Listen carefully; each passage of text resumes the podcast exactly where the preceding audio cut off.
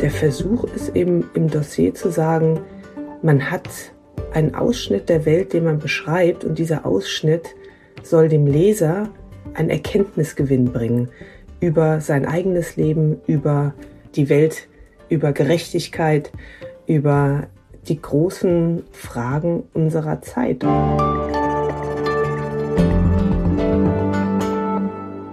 Herzlich willkommen zu unserem Podcast Hinter der Geschichte. Mein Name ist Ina Mordzifer und in diesem Podcast nehmen wir Sie mit hinter die Kulissen Ihrer Wochenzeitung. Es geht um Recherchen, Hintergründe und Herausforderungen.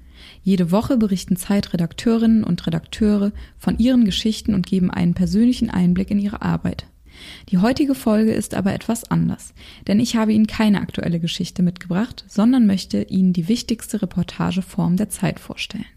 Genauer gesagt die Texte, in die wahrscheinlich die meiste Arbeit und Zeit reingesteckt wird. Es sind die Texte, für die die Kolleginnen und Kollegen die meisten Preise abräumen und es ist auf jeden Fall das längste Stück in der Zeitung. Es geht um das Dossier.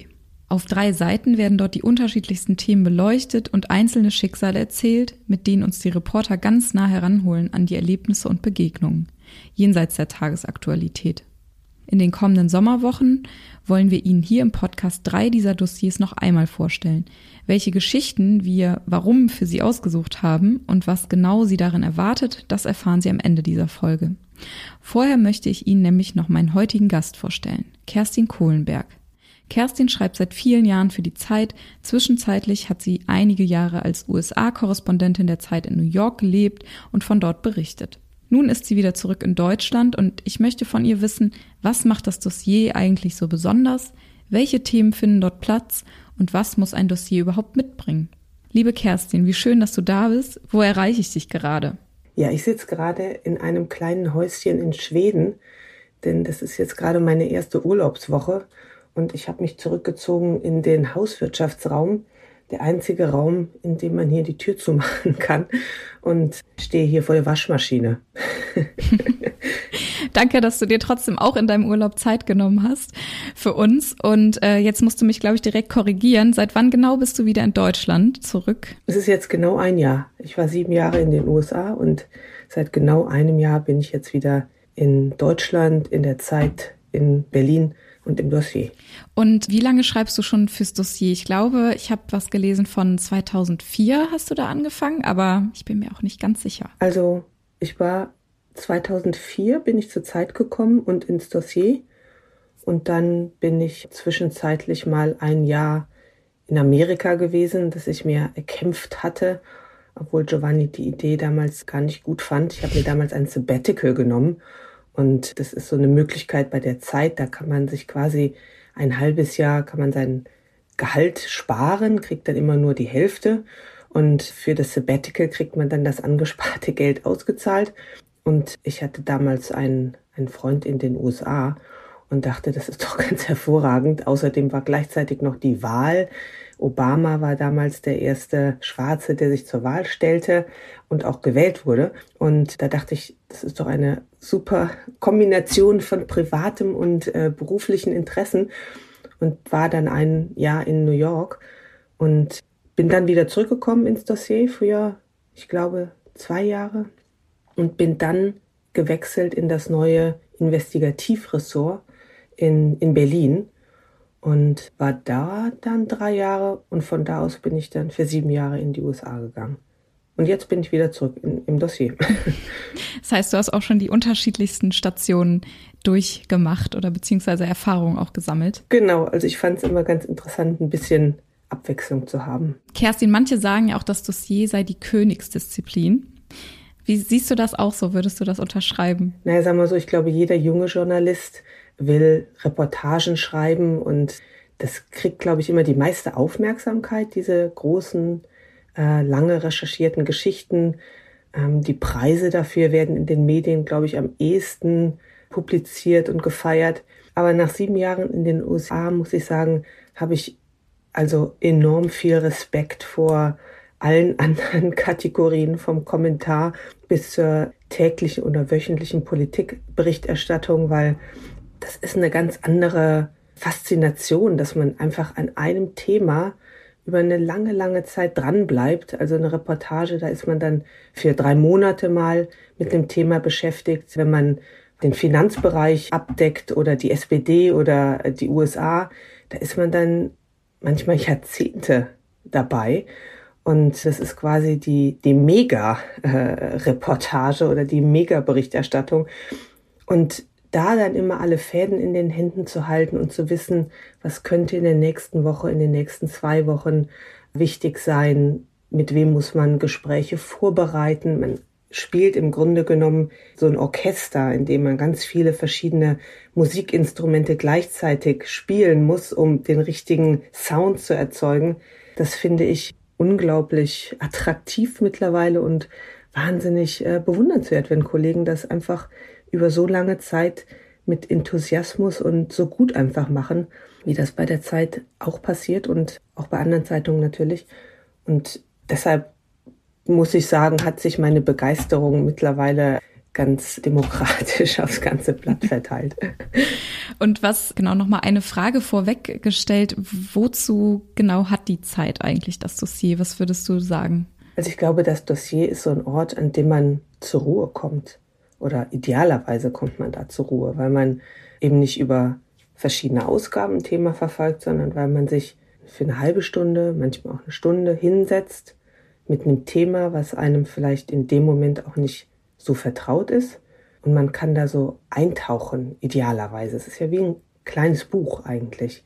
Man setzt sich hin, hoffentlich hört man gerade nichts um einen herum und man, es ist so ein bisschen wie ein Film anschalten. Und man lässt sich von dem Autor in eine Welt entführen, die hoffentlich total aufregend und spannend ist und die einem auch dazu anleitet, über sein eigenes Leben nachzudenken, die einem manchmal ein bisschen Ruhe gibt, vielleicht auch ein bisschen die Sorgen vertreibt, die vielleicht Fragen, die so im Alltag in der Woche gerade mitgeschwungen sind, aufgreift und man hört plötzlich eine neue Stimme, die die Antworten dazu gibt und man ist vielleicht auch nicht mehr ganz so alleine mit den Gedanken, die man im Kopf hat, sondern man merkt, da ist jemand, der sich auch Gedanken darüber gemacht hat. Und ich finde, Dossierlesen ist immer gut für, fürs Lebensgefühl, für die Seele manchmal. Es gibt ja wahnsinnig schöne, sehr romantische, sehr literarische Dossiers. Und es öffnet einem manchmal Blicke in Bereiche, die man zwar streift, zu dem man sich aber nie die Ruhe gegeben hat und gesagt hat, da lese ich jetzt mal ein Buch oder ich lese quer in verschiedenen Zeitungen drei, vier Stücke, sondern hier ist es dann komprimiert. Man kriegt die ganzen Informationen und man geht man ruhiger, schlauer und hoffentlich manchmal auch ein bisschen zufriedener aus einem Dossier raus. Das kann ich auf jeden Fall auch als Dossierleserin bestätigen. Mir ging es auch schon häufig so, dass ich ja beim Durchblättern der Zeitung dann aufs Dossier gestoßen bin und das Thema mich jetzt nicht direkt ab, also ich sag mal, interessiert hätte vielleicht, aber einfach beim drüber stolpern, ja, ich angefangen habe zu lesen und so da reingezogen wurde, dass einem so ganz neue Welten manchmal auch eröffnet werden. Da komme ich auf jeden Fall auch schon zu meiner nächsten Frage, nämlich wie genau wählt ihr Themen aus? Wie kommt ihr auf die Themen? Und ist das vielleicht auch so eine Mischung, wie du eben schon meintest, von beruflichen und privaten Interessen, die du zum Beispiel mit deinem Sabbatical in den USA verfolgen konntest? Also ich glaube, im Dossier sind viele Menschen, die ganz toll schreiben können, versammelt. Und jeder hat eine Vorliebe für Themen und hat einen besonderen Blick auf die Welt.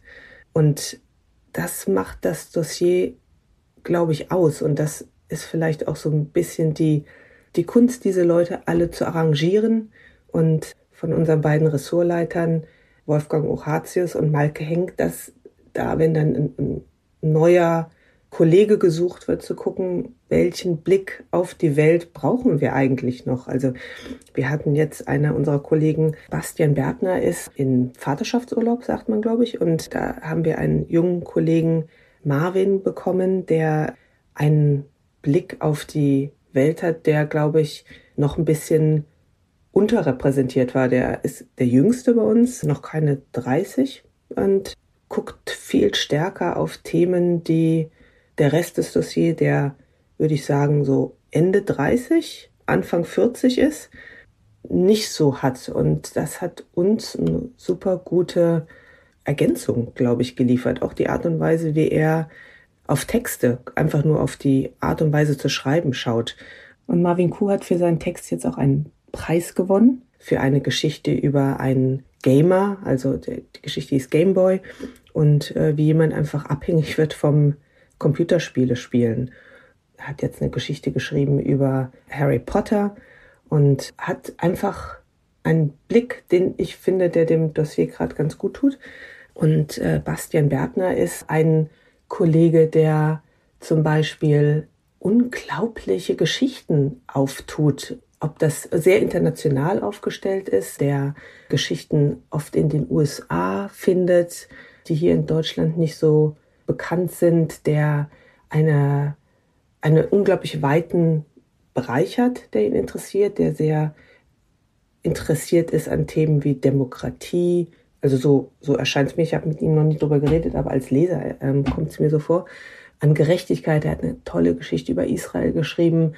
Also das sind so die großen, oft schweren Themen und die kann er in einer ganz tollen Art und Weise auflösen in, in Geschichten, also in, also wirklich eine Mischung aus Historie und Gegenwart und das so erlebbar machen, dass es quasi wie ein, wie ein Film wird. Er macht auch ganz tolle Podcasts.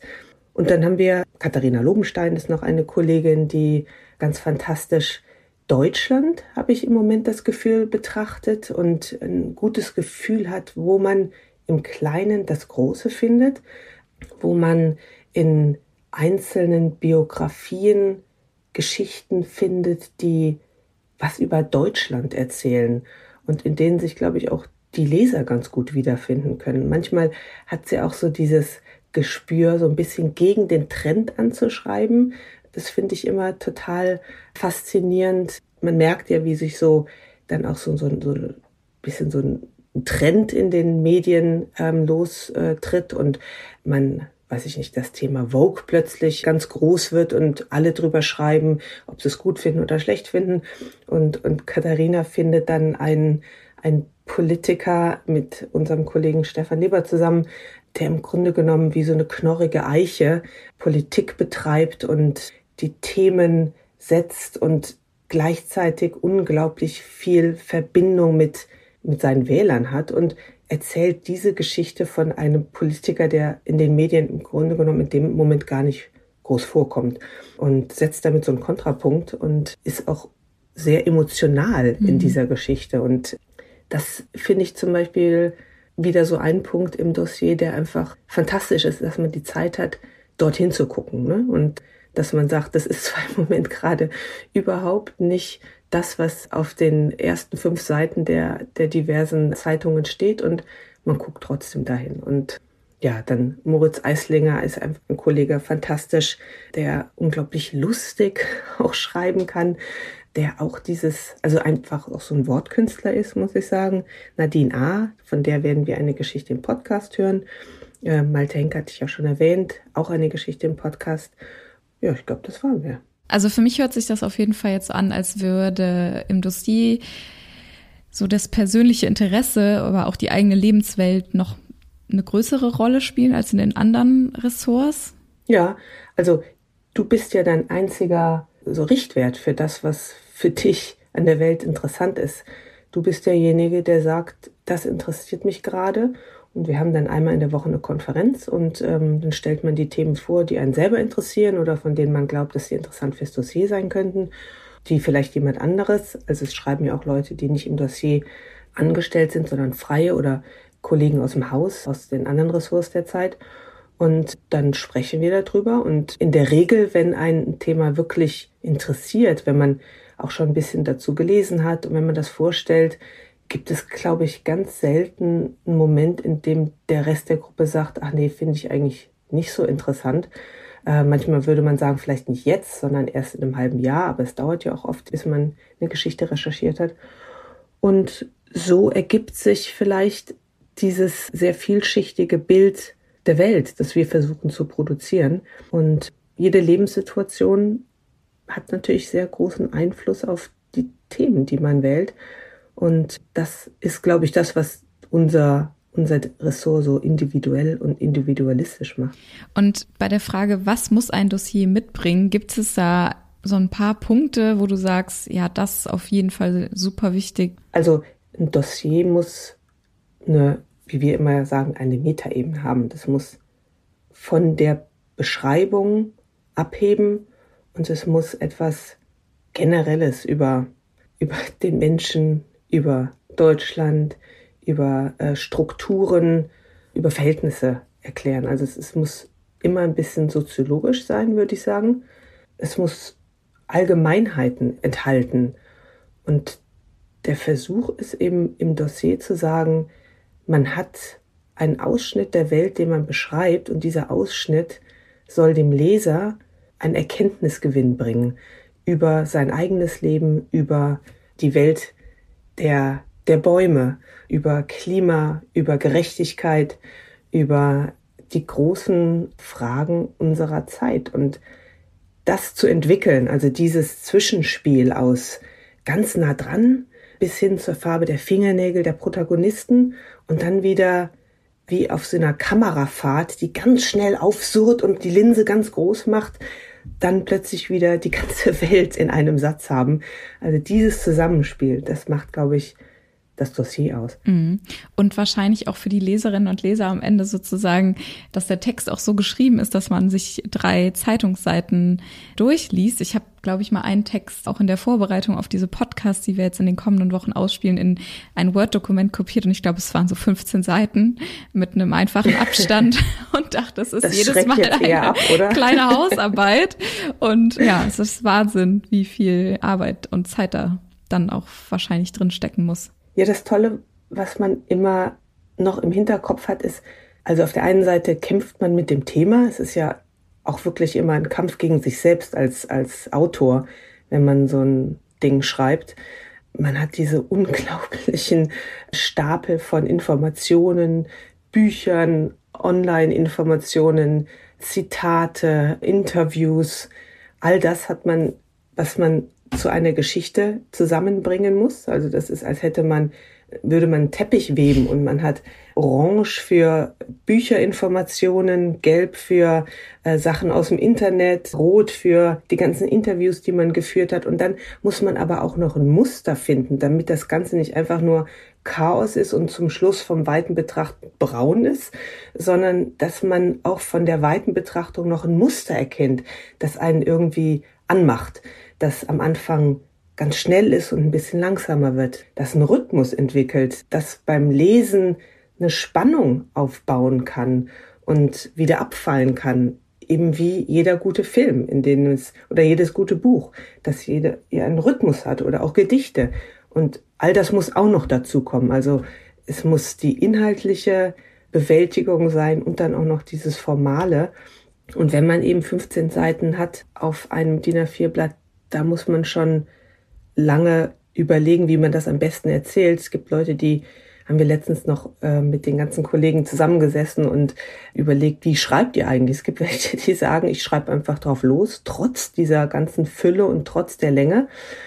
Und Moritz Eislinger sagte, ja, und komischerweise komme ich auch immer genau bei 36.000 Zeichen raus. Das ist ungefähr die Länge, die man fürs Dossier braucht ich muss sagen, ich selber, ich sitze da immer, ich brauche immer ersten Satz und einen ersten Absatz, in dem im Grunde genommen die Idee des Textes in einer ganz kleinen Kapsel drinsteckt als Ausgangspunkt. Und ich brauche oft einfach auch erstmal so eine Anfangsgliederung. Wo kommt was hin? Wie baue ich die Biografie ein der Protagonisten oder des Protagonisten oder der Protagonistin? Und von da aus fange ich dann an zu schreiben. Das verändert sich dann oft im Schreiben, aber irgendwie so ein Leitpfad brauche ich auf jeden Fall, um loszulegen, sonst wird bei mir zum Schluss alles braun. Und Moritz schafft es trotzdem irgendwie intuitiv, da ein super faszinierendes Muster zu stricken. Und äh, wie ist es bei dir? Also ist wahrscheinlich wirklich bei jedem anders bei euch im, im Ressort. Jeder schreibt anders, jeder geht anders an Themen ran. Wie ist es bei dir persönlich? Was macht dir mehr Spaß? Die ganze Recherche, die ganze Vorarbeit, die ganzen Treffen mit den Protagonistinnen oder ist es am Ende auch das Schreiben, ja, wenn du sozusagen alles nochmal aufs Papier bringst, alles sortierst und diese Geschichte sich dann da zusammensetzt? Also eigentlich ist die Recherche immer der Teil, den ich am tollsten finde, weil man mit Menschen zusammenkommt, die man sonst nie treffen würde oder die einen sonst nie treffen würden, weil man ja schon auch so eine besondere Möglichkeit hat, Leute, die einen interessieren oder die einem was erklären können, einfach anzuschreiben und sagen, triffst du dich mit mir? Dann gibt es natürlich Interviews, die einen unglaublich stressen, weil die Leute super berühmt sind oder super schlau sind und einfach Persönlichkeiten sind, die einem so ein bisschen Ehrfurcht einflößen. Das sind dann eher so die anstrengenden Teile der Recherche. Aber in der Welt herumzufahren, ich war jetzt kürzlich, also letzte Woche in Äthiopien und ich war noch nie in Afrika, ich war noch nie natürlich in Äthiopien und die Möglichkeit haben, für eine Recherche dahin zu fahren und das zu erleben, das ist einfach toll. Es ist fantastisch. Es ist der tollste Beruf der Welt. Bin zwar mit einer Magen-Darm-Grippe zurückgekommen, aber das nimmt man dann auch in Kauf. Also das ist für mich das, wie ich auch die Welt kennenlerne. Ich glaube, ich wäre ein viel langsamerer, viel schlafferer Leser zum Beispiel oder Welterleber, wenn ich nicht diesen Beruf hätte, der mich immer wieder dazu auch zwingt, zu sagen, jetzt will ich das von der Welt kennenlernen, jetzt will ich da tiefer bohren, jetzt will ich hier hingucken. Und dafür bin ich also dem Beruf und natürlich der Zeit sowieso irgendwie total dankbar, dass er mich selber immer wieder so antreibt. Und das Schreiben, es gibt Leute, die offensichtlich eine Leichtigkeit beim Schreiben haben, die mir abgeht. Also ich freue mich immer aufs Schreiben und verzweifle dann irgendwann ganz fürchterlich und finde es dann unerträglich. Glaube ich, habe den falschen Beruf gewählt, jammere rum, nerve meine gesamte Umgebung oder bin schlecht gelaunt, um dann irgendwann wie so ein so jemand, der denkt, er kann zehn Minuten tauchen und sind dann oder zehn Sekunden tauchen, sind dann doch nur acht irgendwie völlig entkräftet wieder auftaucht. Meistens muss man dann nochmal drüber gehen und dann muss ich mich dann immer nochmal ganz schwer zusammenreißen. Dann auch nochmal wirklich, wenn man das Gefühl hat, man ist jetzt schon zu fertig, man hat es geschrieben und dann nochmal und dann nochmal ein bisschen was verändern und oh, also da muss ich sagen, da wird's dann wirklich Quälerei oft. Und das Glücksgefühl, wenn es dann endlich fertig ist, ist aber auch nicht zu unterschätzen. Hm. Und man liest es den Texten den ganzen Schweiß und die Tränen natürlich auch irgendwie nicht an, weil man einfach ein poliertes Stück vorliegen hat als Leserin und Leser. Und ja, bevor wir jetzt noch einen kleinen oder eine kleine Vorschau, einen kleinen Teaser auf die kommenden Dossierfolgen geben, würde ich gerne noch von dir wissen, was waren so dein, hast du so ein paar Highlights, also du hast wahrscheinlich viele Highlights, was sich gerade schon so angehört hat, vor allen Dingen auch jetzt mit deiner letzten Reise nach Äthiopien, aber gibt es so ein paar Momente, die dir so ganz besonders in Erinnerung geblieben sind? Ja, also da ganz am Anfang, als ich ganz frisch im Dossier war, bin ich mal nach Kambodscha gefahren und habe mich auf die Suche nach der Tochter von Pol Pot gemacht. Und vielleicht auch, weil ich da auch wieder mit einer äh, mit einer Magen-Darm-Grippe ins örtliche Krankenhaus gekommen bin, weil ich offensichtlich in dem Sinne, in dem Sinne nicht schlauer geworden bin. Man soll in Ländern, in denen man nicht, sich nicht oft auffällt, nicht unbedingt Straßenessen essen, sondern immer nur abgekocht. Aber das war eine, auch eine Erfahrung, eine Reise, die mich total beeindruckt hat, in, in dieses Land zu fahren. Und für mich war das auch wieder, also Geschichte zu erleben und dann auch aufzuschreiben. Das war ziemlich beeindruckend. Und dann fand ich es toll, eine Form zusammen mit Wolfgang Horatius fast so ein bisschen zu entwickeln, indem man Fragen, die im Moment alle umtreiben, also nach der Finanzkrise, wo ist das Geld geblieben? Also wo sind diese Billionen, äh, Milliarden in den Haushalten geblieben? Nachzugehen und das und solche komplexen Fragen aufzu fächern und versuchen, das als Reportage zu schreiben. Das haben wir seitdem häufiger gemacht, auch noch mit anderen Kollegen zusammen, jetzt auch wieder zur Inflation. Und das hat mir großen Spaß gemacht, dass das Dossier einem die Möglichkeit bietet, im Grunde genommen neue Formen zu entwickeln oder die Reportage für Fragen zu entdecken, die in einer immer komplexeren Welt, auch so ein Standardausspruch, aber ist ja nun mal so, die diese Welt aufschließen und die Komplexität reduziert. Und dafür ist natürlich die Reportage, diese lange Strecke hervorragend geeignet, jemanden da zu halten und im Grunde genommen einen Dokumentarfilm, also wir haben quasi Spielfilme und Dokumentarfilme zu entwickeln, in der Hoffnung, dass man die Welt für einen Moment besser versteht. Liebe Kerstin, vielen Dank für die ganzen persönlichen Einblicke, aber auch die Einblicke ins sozusagen Zeitungsmachen bei euch im Ressort. Wie ich gerade schon gesagt habe, wollen wir in den kommenden Wochen ja ein paar besondere Dossierfolgen hier in dem Podcast teilen. Und wir haben da nochmal, oder ihr habt nochmal drei Stücke rausgeholt aus dem Archiv, die aber an Aktualität eigentlich überhaupt nicht verloren haben. Dein Stück ist, glaube ich, also aktueller könnten wir es, glaube ich, gar nicht ausspielen, aber auch deine beiden Kollegen, die du eben schon genannt hast, Malte Henk und Nadine A., haben ein Thema rausgesucht. Vielleicht magst du dazu noch mal kurz sagen, welche Geschichten habt ihr ausgesucht und warum? Also ich fange mal mit meinem Stück an, weil es gerade so aktuell ist und weil es lustigerweise genau so funktioniert, wie wir es uns erhofft haben. Denn Katharina Lobenstein, meine Kollegin, schreibt in der kommenden Woche übers Feuer, über Waldbrände und ist quasi jetzt aktuell im Feuer unterwegs gewesen und hat sich gefragt, warum kommt es immer dazu und gibt es eigentlich auch Lösungen dafür? Und ich war vor ach oh Gott, ich weiß gar nicht mehr noch, vier, fünf, vier Jahren jetzt, in Amerika, in einem Ort, Paradise heißt der, in Kalifornien, in dem dieser gesamte Ort abgebrannt ist in einem dieser großen Waldbrände, die es in Kalifornien jetzt mittlerweile auch schon länger gibt. Und habe über diesen Ort geschrieben. Und wir dachten, wenn wir nochmal eine alte Geschichte aus den letzten Zeit vorstellen und vorlesen lassen, und gleichzeitig überleiten in das aktuelle Dossier, das sich jetzt in Deutschland und Europa mit diesem Thema beschäftigt, zeigt man auch so ein bisschen, wie das Dossier arbeitet und wie wir auch an Themen dranbleiben und versuchen auch immer weiter uns Fragen zu stellen, um den Leser auch nicht nur mit einer Antwort zu bereichern, sondern mit neueren Erkenntnissen, neueren Herangehensweisen Genau, das ist die erste Geschichte. Und die zweite Geschichte ist von Nadine A., die 100 Jahre nach der russischen Oktoberrevolution zwei Wochen in einer Kommune in Kassel oder in der Nähe von Kassel verbracht hat, einem oder einer der, der letzten Orte, an denen der Kommunismus in Deutschland noch lebt. Man muss sagen, vielleicht ein bisschen modernere Art und Weise. Also die private Krankenversicherung darf man auch weiter behalten. Und sie wiederum hat jetzt ein Dorf besucht, in dem wieder versucht wird, sich die Frage zu stellen, wie möchte ich eigentlich leben? Und gibt es Alternativen zum Leben unserer Eltern, zum Leben im anstrengenden Berufsleben, in einer Welt, in der die Zwänge nicht gerade weniger werden. Und dort wird ein Dorf aufgebaut und jeder muss mithelfen. Und es wird eine, es ist der Versuch, eine andere Form von Gemeinschaft zu gründen.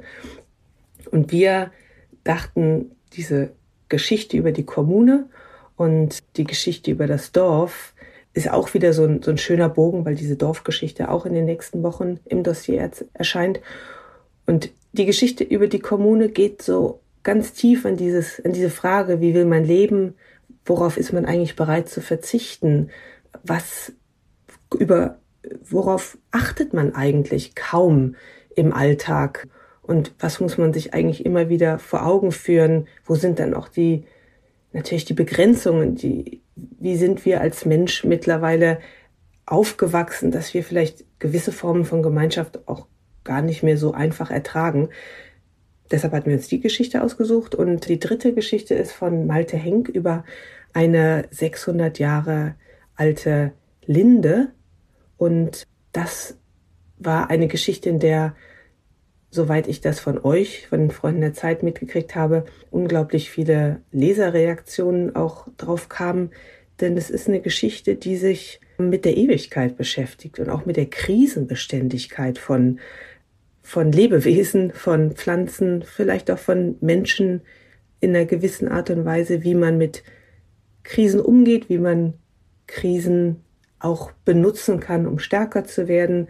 Und Malte hat diesen Baum besucht und ein, quasi ein Porträt dieses Baumes geschrieben.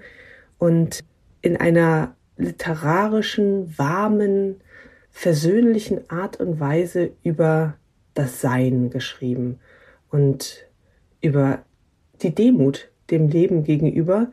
Und wenn man die Geschichte liest, gerade in der Zeit, in der der Krieg in der Ukraine herrscht, in der die Wirtschaft so unsicher ist äh, wie schon seit langem nicht mehr, hatten wir das Gefühl, diese Geschichte über die dicke Linde gibt einem so ein bisschen Perspektive, dass es schon viele Krisen gab und wir möglicherweise auch diese überstehen werden. Liebe Kerstin, vielen Dank für die kleine Vorschau auf die kommenden Wochen und deine Zeit. Und liebe Hörerinnen und liebe Hörer, wir wünschen Ihnen ganz viel Spaß damit, wie Sie gerade schon gehört haben, kommen Sie in den Genuss, das Dossier vorgelesen zu bekommen. Das heißt, Sie können sich mit dem Podcast äh, unter einen Baum legen oder an den See, wo auch immer Sie gerade den Sommer verbringen. Und wir freuen uns wie immer über Ihr Feedback an freunde.zeit.de und alle weiteren Episoden unseres Podcasts finden Sie unter www.freunde.zeit.de.